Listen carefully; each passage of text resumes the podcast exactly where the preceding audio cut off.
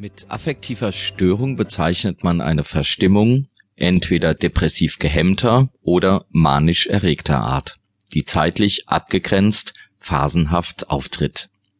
Vorher und nachher besteht eine normal gestimmte Verfassung.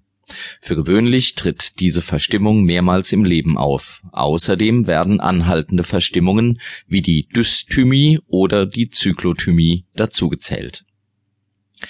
Klassifikation nach dem triadischen System zählten sie zu den endogenen Psychosen, da man von einer körperlichen Beteiligung, nämlich einer Störung des Neurotransmitterhaushaltes ausgeht. Abgegrenzt wurden sie hier von den neurotischen und reaktiven Depressionen. Weiterhin gab es Depressionen im Rahmen körperlicher Erkrankungen da vom Krankheitsbild und den Therapien kaum ein Unterschied zwischen endogenen und psychogenen Depressionen zu erkennen ist, werden sie heute nach der ICD-10 eingeteilt und beurteilt. Unberührt davon bleiben die organisch verursachten Depressionen. In der ICD-10 werden die affektiven Störungen eingeteilt nach Schwere der Depression, also leicht, mittel oder schwer, Auftreten psychotischer Symptome bei Depressionen oder Manie, Vorliegen somatischer Symptome bei Depressionen und dem Verlauf, also episodisch, anhaltend oder bipolar. Verlaufsformen und Epidemiologie, also Verbreitung. Affektive Erkrankungen verlaufen einpolig oder unipolar. Es besteht nur eine Depression oder nur eine Manie.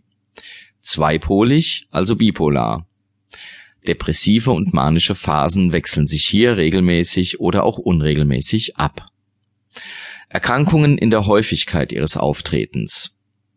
Am häufigsten treten unipolare Verläufe mit ausschließlich depressiven Episoden auf.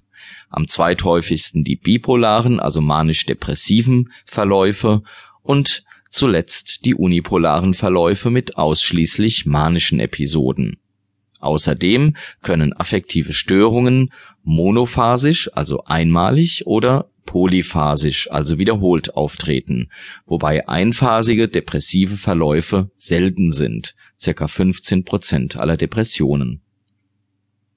Ursachen Die Entstehung affektiver Störungen ist sehr komplex und noch nicht gänzlich geklärt Heute werden biochemische, psychologische und soziale Aspekte betrachtet, um sie zu erklären.